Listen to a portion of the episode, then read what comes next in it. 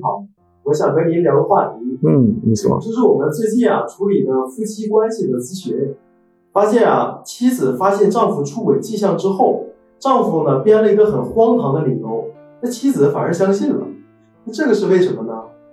就是你发现好几起丈夫编的理由，以我们旁边人看来就是不能成立的，对吧？很荒唐啊，他也给混过去了，对吧？是的，是的，就是这样。很多妻子啊，对丈夫出轨这个事情啊，她的心里其实是有矛盾的。一方面呢，她有一个动机，收集证据，搞清楚丈夫是不是出轨；另一方面，她还有一个动机，在潜意识层面指挥她。力图证明丈夫没有出轨，因为为什么呢？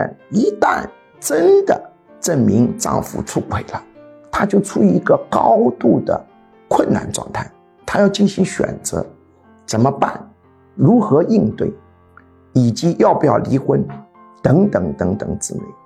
所以这些妻子的心理状态是矛盾的，一方面要证明丈夫出轨。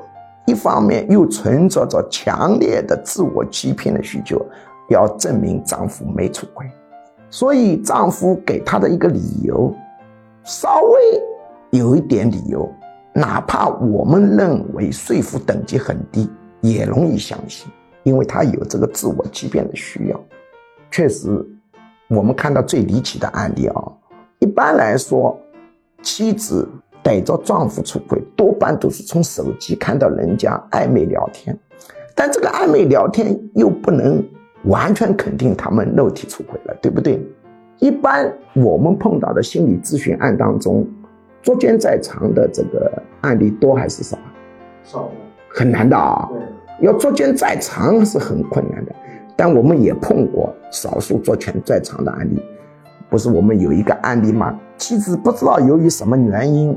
搞清楚了，老公跟一个女的在某个地方开房，她还搞到了钥匙，打开了房门，窜进去把被窝一掀，那个女的吓得僵住了，蒙着眼睛就在那里一动不动。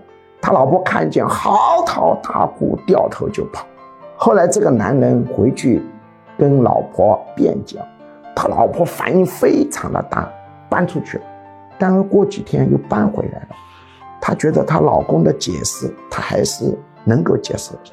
她老公跟她解释，那不是一个真的人，是一个充气硅胶娃娃。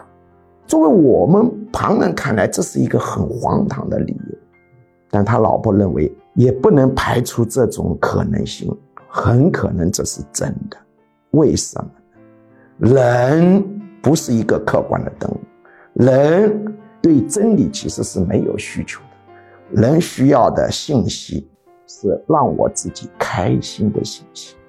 他老婆接受了这么一个荒唐的观念，但是他的压力迅速减少，痛苦值迅速下降。所以人其实是非常容易自我欺骗。